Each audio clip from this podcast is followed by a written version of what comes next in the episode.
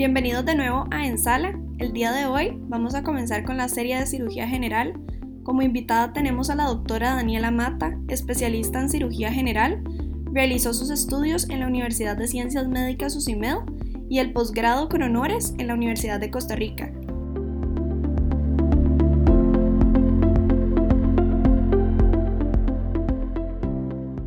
En este episodio vamos a hablar de un tema sumamente apasionante de esta especialidad y no solo eso, sino que es un motivo de consulta muy frecuente en los servicios de emergencias, por lo cual es imprescindible que lo sepamos manejar.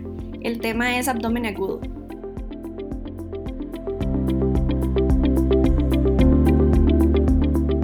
El propósito de este podcast es que al finalizarlo logremos identificar el origen de este dolor y discernir entre si es quirúrgico o no, para poder lograr un abordaje adecuado en cada paciente. Buenos días, doctora Mata, es un gusto tenerla aquí y bueno, sin más preámbulo, el micrófono es suyo. Buenos días a todos los que nos están escuchando. Para mí es un placer estar con ustedes el día de hoy y hablar de un tema tan apasionante como es el abdomen agudo. Y tan importante porque en realidad es un tema que se presenta bastante en los servicios de emergencias eh, así sea uno vaya a hacer cirugía, vayan a hacer cirugía general o no, es un tema que debe manejar cualquier médico de cualquier especialidad. Entonces, como caso clínico, iniciamos con, bueno, cualquier paciente que se presente al servicio de emergencias con signos y síntomas caracterizados por dolor abdominal intenso que obligan al paciente a realizar una consulta médica y que por lo tanto eh, hacen considerar la posibilidad de una acción terapéutica de emergencia. La consulta por dolor abdominal es bastante común en la práctica médica. Eh, sus causas pueden incluir desde enfermedades que representan un riesgo mínimo o nulo para la vida o catástrofes abdominales que requieran un diagnóstico o un tratamiento muy rápido eficaz, siempre tomando en cuenta el factor tiempo, porque es bastante importante en, estos, en algunos pacientes con abdomen agudo. Entonces, la responsabilidad del médico que se encuentra frente a un cuadro de abdomen agudo es plantearse las siguientes preguntas. Primero, el origen, si es intraabdominal o es extraabdominal. Más adelante vamos a explicar un poco más de esto. Si la enfermedad del paciente en ese momento es de tratamiento quirúrgico o médico, ya irse planteando esas opciones y que en caso de que se trate de, una enfermedad quirúrgica, si requiere una cirugía de inmediato o si se puede hacer diferida. Entonces, ante un cuadro de abdomen agudo, la secuencia metodológica es la siguiente, es la que uno tiene que tener en la cabeza y no necesariamente tiene que ser paso a paso, sino que, que uno tiene que ir pensando en todas estas cosas para poder abordar a un paciente. Ante un cuadro de abdomen agudo, la secuencia metodológica es sumamente mm, importante y va a ser la siguiente. Entonces, empezamos con la historia clínica, que va a ser lo más importante para nosotros. Y la habilidad para ir recolectando todos los datos de una forma ordenada y detallada es una cualidad que se va adquiriendo con la práctica. Porque a veces el paciente le presenta a uno lo que el paciente piensa que es importante, pero no necesariamente tiene que ser así. Entonces, un, interrogatorio completo y detallado del dolor y de la situación clínica del paciente debe ser suficiente para llevar un diagnóstico presuntivo o por lo menos diagnósticos diferenciales y luego pasamos a la etapa del examen físico cuidadoso. Esto va a ayudar a confirmar o a descartar las sospechas que ya nosotros veníamos pensando como diagnósticos que se van surgiendo durante el interrogatorio. Esto se pueden hacer al mismo tiempo porque de hecho cuando uno va hablando con el paciente y le va haciendo el examen físico al paciente, el paciente se puede distraer y nos puede ayudar a hacer un mejor examen físico eh, útil para nosotros. Ya cuando tenemos todo esto, se deben formular hipótesis diagnósticas y tenemos que objetivizar mediante laboratorios, radiología, ultrasonido, TAC, pero no necesariamente a todos los pacientes les tenemos que enviar, sino que se debe hacer una selección selectiva y cuidadosa según el paciente y según el caso, según el estado hemodinámico del paciente y eh, cada caso en específico. Y por último, se debe llegar a tomar una decisión terapéutica. Entonces, para hablar un poquito de la fisiopatología del dolor, la sensación del dolor involucra factores tanto fisiopatológicos como psicológicos. Y en esta parte es importante porque no todos los pacientes van a tener el mismo umbral del dolor, no todos los pacientes obviamente tienen la misma personalidad y además todos se acompañan de circunstancias diferentes. Entonces es nuestra tarea como médicos interpretar la queja del dolor como tal en cada caso. Entonces, la vía de sensibilidad dolorosa está compuesta por cuatro neuronas organizadas en serie. Entonces, la primera neurona se encuentra en el, en el ganglio anexo a la raíz posterior de la médula espinal y esta se va a extender hasta la médula, ahí es donde vamos a encontrar la segunda neurona, hasta el tálamo, tercera neurona, y la corteza somatosensitiva, la cuarta neurona. Bueno, la sensación dolorosa es captada por los receptores para el dolor, que van a ser llamados como nociceptores, y van a ser sensibles a estímulos térmicos, químicos y mecánicos. Y aquí químicos nos referimos como, por ejemplo, cuando hay alguna ruptura del tejido, se liberan sustancias que son importantes que van a depender entre paciente y paciente. Entonces, como por ejemplo, la bradiquinina es una de las sustancias más importantes, la, sustancia P, etc. Entonces, bueno, estas son terminaciones nerviosas eh, de la primera neurona y se encuentran en, las paredes de las vísceras huecas, en las cápsulas de las vísceras macizas, como por ejemplo la cápsula de Gleason o la Gerota, y en la pared de los vasos, en el peritoneo parietal y en el mesenterio. Entonces, al ser excitados, estos van a generar una señal eh, según la zona estimulada. Todo esto básicamente lo que traduce es que clínicamente es posible identificar tres tipos de dolor abdominal. El dolor visceral verdadero, el dolor somático o el dolor visceral referido. Entonces, cuando nos encontramos con un dolor em, visceral verdadero, es porque, por ejemplo, el peritoneo visceral está suplido por los nervios autonómicos. Entonces, las fibras aferentes que transportan la sensación dolorosa del abdomen transcurren por los nervios autonómicos a través del nervio vago y pélvico eh, en caso de parasimpáticos y de los nervios simpáticos toracolumbares a través de los ganglios celíacos, ganglio mesentérico superior e inferior. Esto va a ser súper importante a la hora de presentarse este tipo de dolor. Entonces, este va a ser un dolor difuso, sordo, mal localizado, que eh, se siente en la línea media, ya sea en epigastrio, periumbilical o hipogastrio, que usualmente el paciente no presenta en este momento resistencia muscular. Puede haber un dolor referido y las causas más frecuentes de este dolor visceral son aumento de la presión dentro de alguna víscera hueca por distensión o por contracción muscular, como eh, ocasionando un dolor tipo cólico. También otras causas pueden ser por distensión de la cápsula, inflamación e isquemia aguda. Este tipo de dolor va a indicar que hay una patología intraabdominal, pero no necesariamente eh, indica que hay una patología quirúrgica. El peritoneo parietal está suplido por los nervios somáticos o espinales y corresponden a raíces nerviosas que inervan la hoja parietal del peritoneo, del peritoneo también diafragmático, la raíz del mesenterio y el retroperitoneo y pared abdominal. Entonces, este tipo de dolor parietal eh, va a ser un dolor severo que se va a localizar. El paciente puede, con un dedo, usted le dice al paciente, señales a dónde es que más le duele y el paciente puede localizarlo. Y aquí sí pueden presentar rigidez o resistencia localizada sobre el grupo muscular que está afectado, como por ejemplo pared abdominal, eh, diafragma, el psoas, el erector de la columna, para poner algunos ejemplos. Y están asociados a la movilización. Entonces, el dolor somático no siempre indica patología quirúrgica, como por ejemplo en, el caso de diverticulitis, pero digamos, la transición de un dolor visceral a uno parietal puede implicar extensión de la patología adyacente y usualmente señalan la necesidad de una cirugía. Entonces, voy a poner un ejemplo de todo esto que se puede aplicar a la clínica. En el caso de la apendicitis aguda, que es como lo, más frecuente. La transición de dolor visceral a un dolor somático eh, se puede ver muy bien en casos de apendicitis aguda y empieza con una obstrucción del lumen del apéndice, se manifiesta como un dolor visceral que inicialmente se percibe en las zonas epigástricas o, periumbilicales o de forma difusa en el abdomen. Y luego ya cuando el dolor va avanzando, el cuadro clínico va avanzando y la inflamación de la pared del apéndice entra en contacto con el peritoneo parietal, el dolor se hace más localizado y, ahí es donde se da la migración del dolor y se extiende a resistencia muscular y hay defensa en la, región de la fosa derecha. Para hablar del dolor referido, entonces se describe como un dolor que se percibe en una parte del cuerpo alejada al sitio donde se genera el dolor. Es referido a una región eh, de la superficie corporal, pero que tenga el mismo origen embriológico o similar como por ejemplo entonces el dolor testicular en casos del cólico renal, cuando un dolor eh, de origen torácico se refiere al abdomen en casos por ejemplo como de neumonía basal o infartos agudos miocardios, o eh, un dolor biliar irradiado de la zona subcapsular o, hombro derecho. Hay como varios tipos de, de dolores referidos. Entonces, para empezar en la parte de la evaluación, empezamos con la historia clínica, que va siendo lo más importante, como ya mencioné. Entonces, la edad del paciente, porque lógicamente vamos a encontrar patologías que son muchísimo más frecuentes a ciertas edades.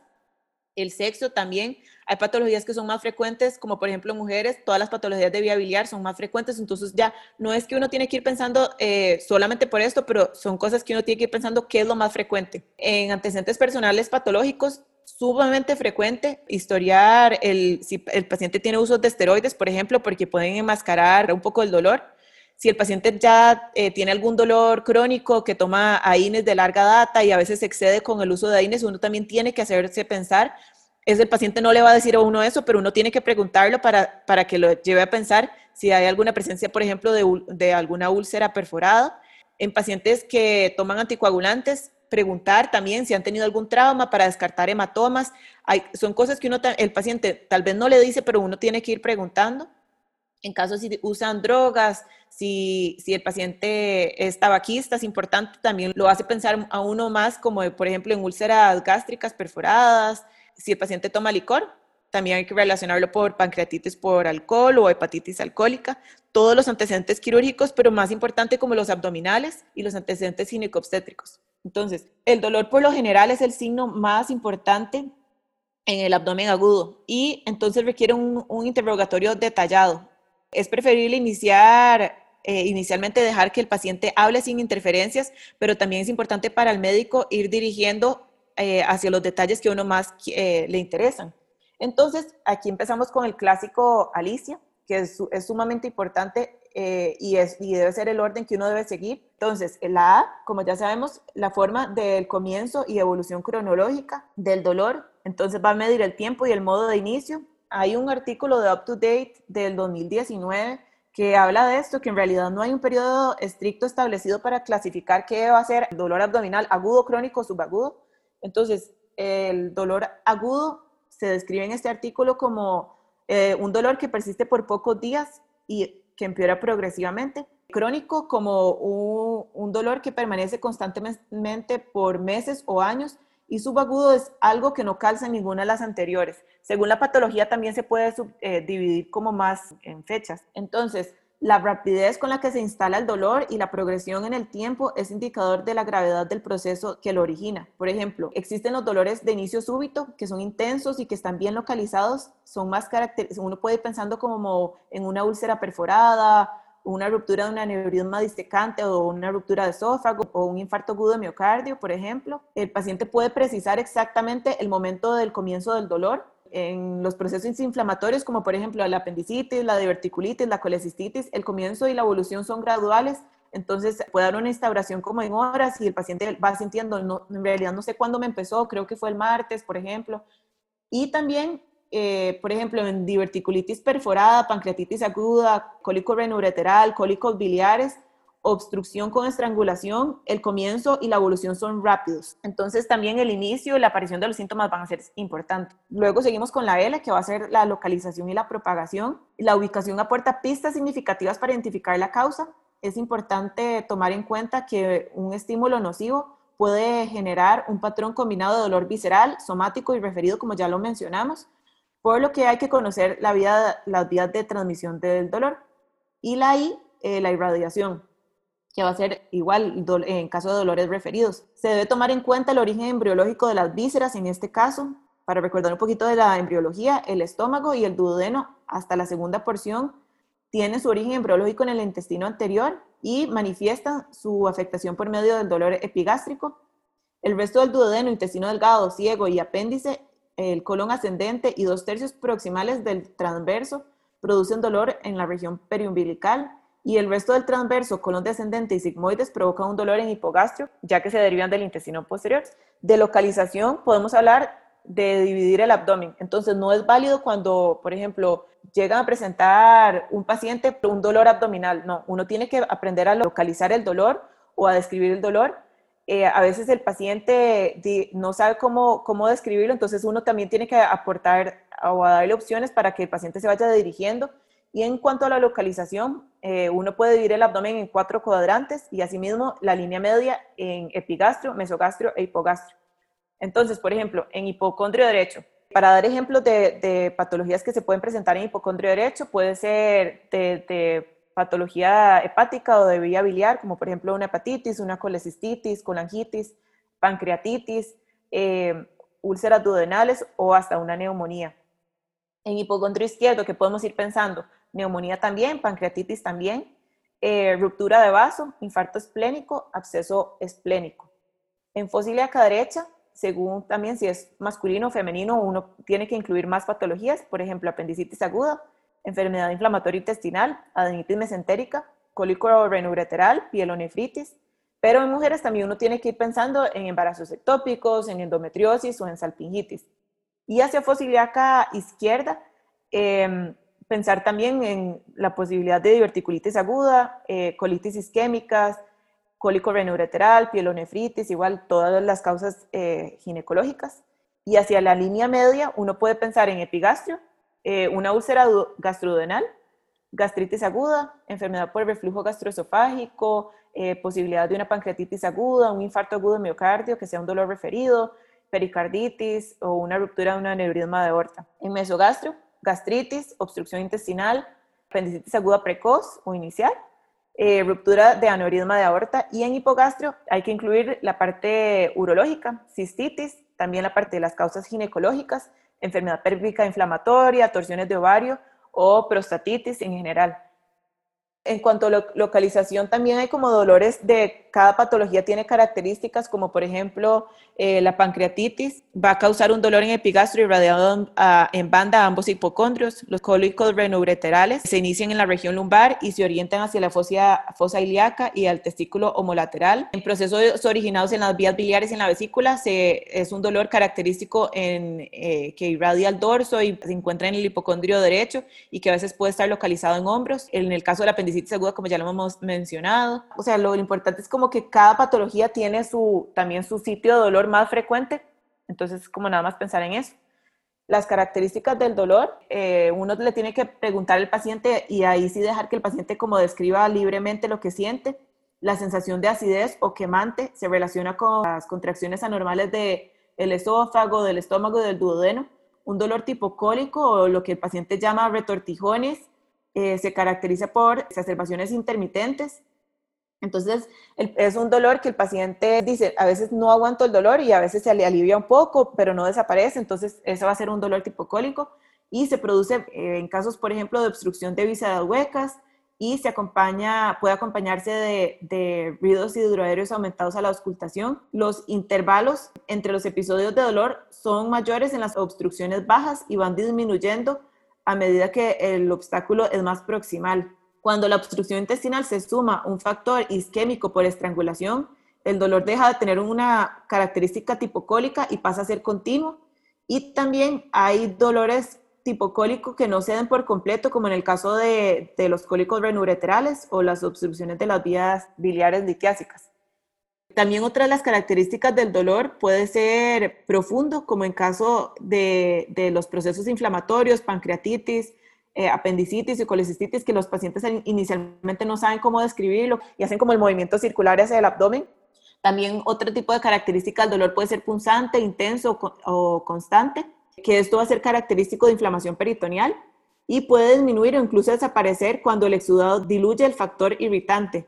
Entonces, como por ejemplo, el dolor puede empezar como punzante o intenso y cuando la, una víscera ya se perfora, se diluye ese factor irritante como en una úlcera perforada y el paciente justo en ese momento siente que ya se alivió porque se, se diluyó ese, ese, factor irritante. También la sensación de un dolor sordo, eh, aunque no es incapacitante, sugestiva como de una congestión crónica de un órgano o afectaciones retroperitoneales, como por ejemplo en enfermedad pancreática. Otro tipo de características la sensación de distensión o incomodidad abdominal que se correlaciona con exceso de gas en el colon o otras causas. En el caso de la I, que va a ser la intensidad, va a ser bastante subjetivo. La mayoría de los pacientes, si usted les pregunta, van a decir que es 10 de 10 o 11 de 10 inclusive, pero uno tiene que también, ahí es donde el examen físico tiene su, su rol, ver cómo está el paciente, pero sí puede relacionarse con la severidad del cuadro. Entonces, hay patologías que presentan mayor intensidad del dolor, como por ejemplo los cólicos, cólicos renoureterales, eh, perforación gastrodenal por el tipo de secreción que, irritativa que tienen,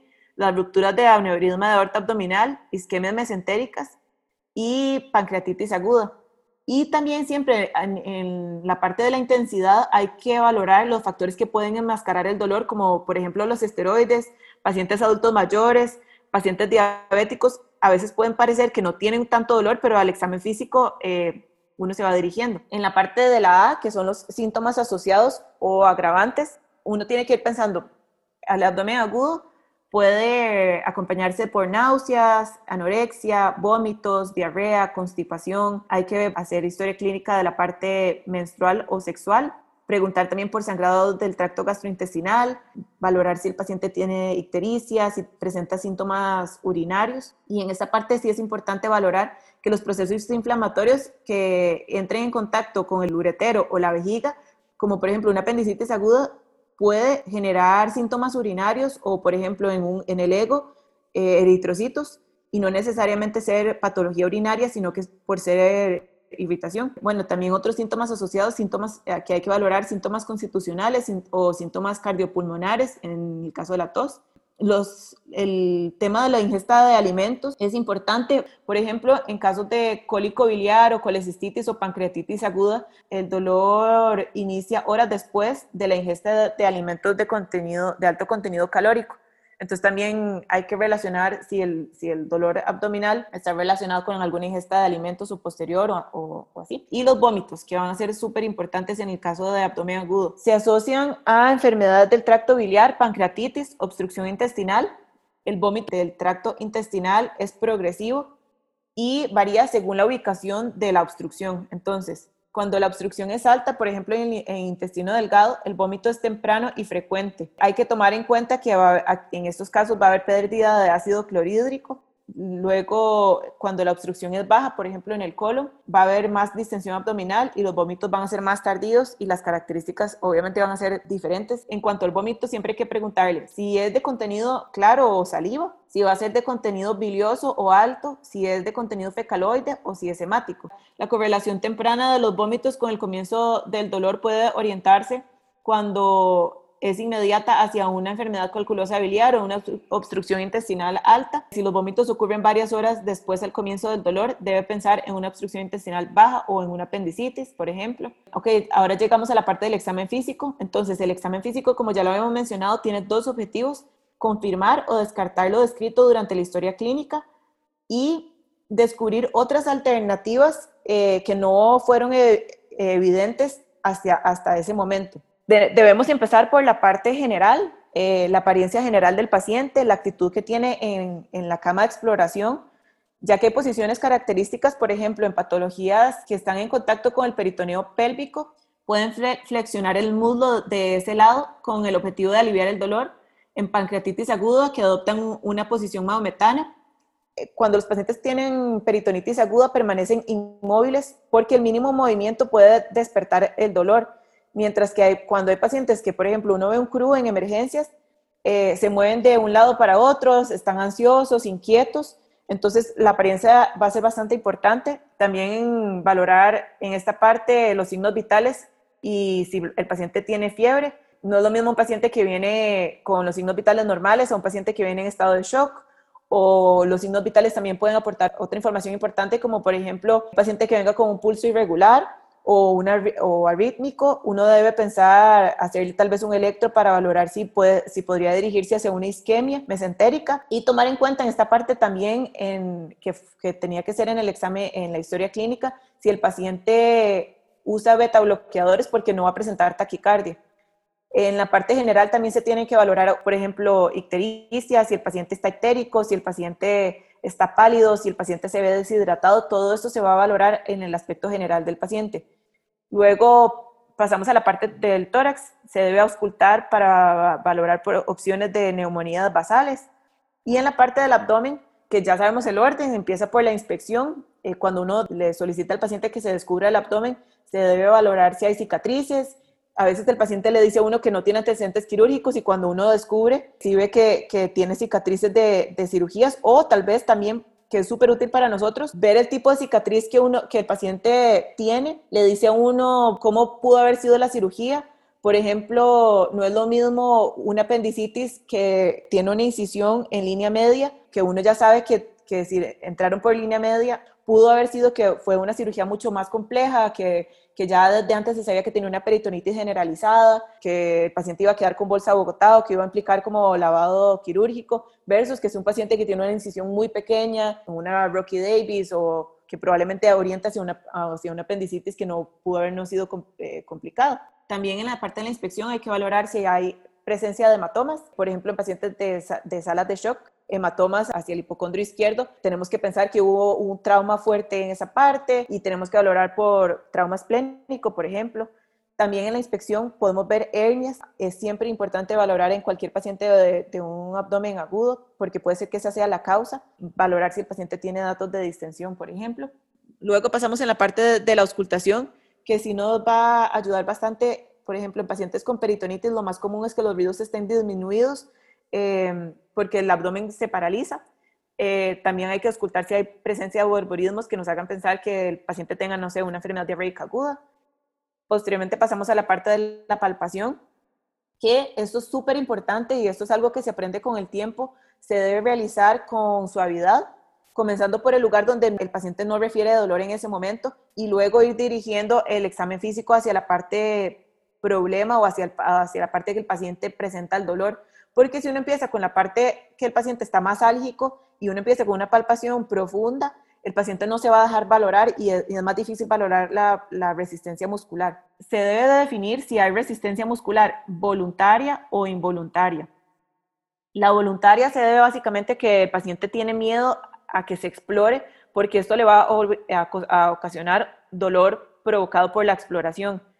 Entonces, hay métodos para evitar que se dé una resistencia muscular voluntaria se puede eh, distraer al paciente y haciéndole preguntas para que el paciente esté, esté concentrado en lo que las respuestas que le va a decir a uno, en lugar de estar pensando en, la, en el dolor que, lo, que le voy a generar al paciente a la hora de, de explorarlo. Se puede también pedirle al paciente que realice una respiración profunda y esto tal, también va a ayudar a valorar la resistencia. Y también uno puede utilizar la maniobra de Jendrasic para, para que el paciente eh, se genere como una cierta distracción y poder valorar si la resistencia muscular es voluntaria o involuntaria.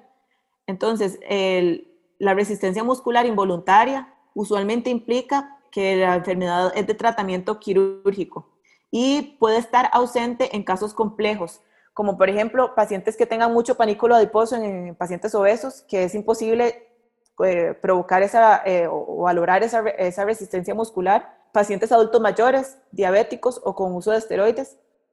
El dolor también puede, puede originarse en la pared abdominal, como en el caso de hematomas o, de músculo, o del músculo recto, entonces puede parecer que, tenga resistencia muscular involuntaria, pero en realidad es, una patología de la pared abdominal que implica mucho dolor. En el caso de los hematomas del músculo recto, se puede diferenciar, por ejemplo, de, alguna patología intraabdominal. Cuando se le solicita al paciente que se incorpore, el paciente va a poner tenso los músculos de la pared abdominal y se le va a poder palpar en algunos casos una masa que, que se siente indurada y también uno se puede ayudar de, de por ejemplo, un ultrasonido para, para, descartar que no sea un hematoma.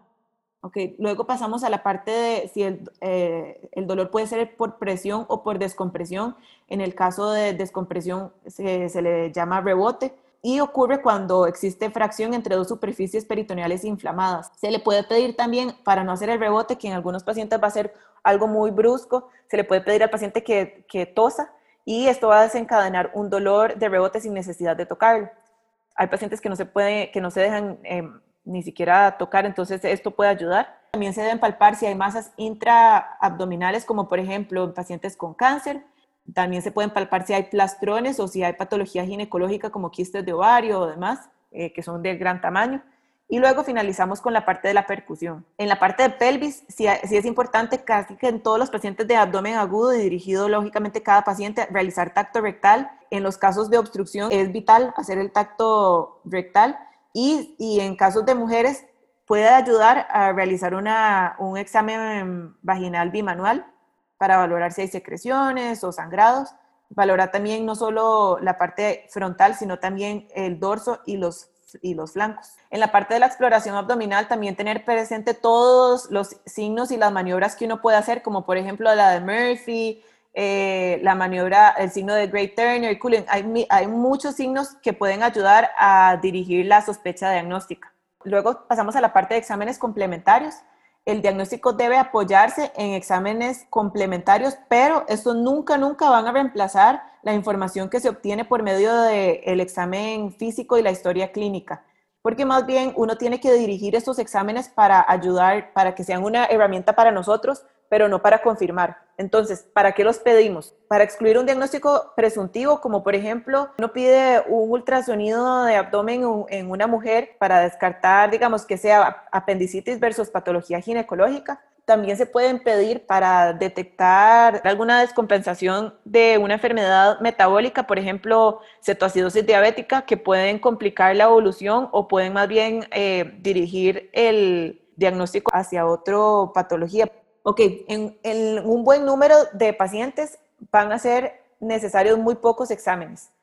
¿Cuáles son importantes? El leucograma, cuando presentas desviación en la izquierda, la leucopenia también es importante tomarla en cuenta y la tendencia de leucograma, si el leucograma va empeorando o va mejorando, hay que pedir transaminasas, electrolitos, pruebas de función renal. Eso es importante para ver si, no solo que tenga el paciente una, una lesión renal por causa de sepsis, pero también si uno está pensando que más adelante se va, va a ser llevado a sala o más adelante va a ocupar eh, TAC, por ejemplo, con medio de contraste.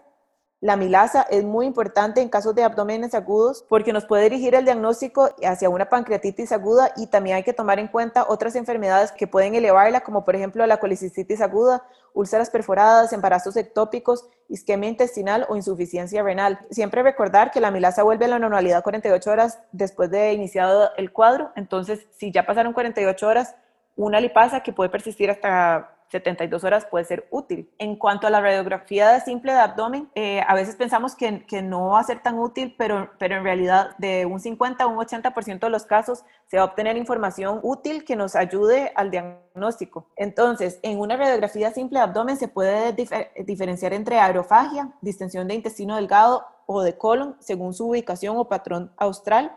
Es importante que según el, el diámetro de dilatación de asas va a llevar a si es quirúrgico o no. También pedir una radiografía de tórax de pie. Si el paciente no se puede poner de pie, se, se puede poner en decúbito supino y hacerle un rayo tangencial. En, en, casos, por ejemplo, de sospechas de perforación gastrodenal, si la radiografía no muestra neumoperitoneo porque se dio ya sea un cierre temprano del orificio y evitó que saliera más aire para, para ser valorado en la placa, se puede, con el uso de una sonda nasogástrica, insuflar aire con una jeringa septo y repetir el examen. Puede haber aire subdiafragmático en pacientes que están laparotomizados o que haya tenido una laparoscopía previa o punciones previas hasta dos semanas después de la cirugía. Entonces eso es importante que, que tenerlo en mente. Ego también puede ser importante, ultrasonido y TAC. Entonces, para hablar un poco de peritonitis, se define como inflamación peritoneal de cualquier causa y se da por un aumento en el flujo sanguíneo y permeabilidad. Luego vamos a pasar a la parte de formación de exudados y fibrina en las superficies. Esto va a ocasionar que disminuya la peristalsis y puede haber algún plastrón para ayudar a localizar la inflamación. Tenemos que tomar en cuenta la etiopatogenia para que nos ayude a hacer el diagnóstico diferencial y esto va a ser abdomen agudo infeccioso, traumático, obstructivo o vascular. Se pueden dividir de otras formas, pero esto me parece que es como una forma bastante ordenada como para clasificarlo. Entonces, en la parte de, infeccioso o inflamatorio, podemos hablar de peritonitis clasificada en tres. En la primaria, que va a ser rara, que se da cuando un patógeno infecta el peritoneo por vía hematógena o linfática y eh, hay integridad del tracto gastrointestinal, estas usualmente son mono, eh, monomicrobianas. Peritonitis secundaria, que es la más frecuente, la que nosotros más eh, nos vamos a enfocar, que es cuando hay un foco inflamatorio o infeccioso en el abdomen, ya sea séptico o aséptico, como en el caso de la pancreatitis. Y la terciaria se da cuando hay sobreinfección por el fracaso terapéutico anterior. En caso de em, abdomen agudo traumático, se puede dar por, bueno, lógicamente todo tipo de trauma, y iatrogénicos en casos de cirugía mínimamente invasivas o cuando se colocan los catéteres TENCOV para diálisis, por ejemplo, en los abdómenes agudos obstructivos, puede ser secundario a causas mecánicas o funcionales, como en el caso de la ojilbe, y en los vasculares de origen arterial, venoso o mixto. hay signos pivotes y patoneumónicos a tomar en cuenta en estos abdómenes agudos. Por ejemplo, en el obstructivo, el signo pivote, que es el signo que debe de estar, es la distensión.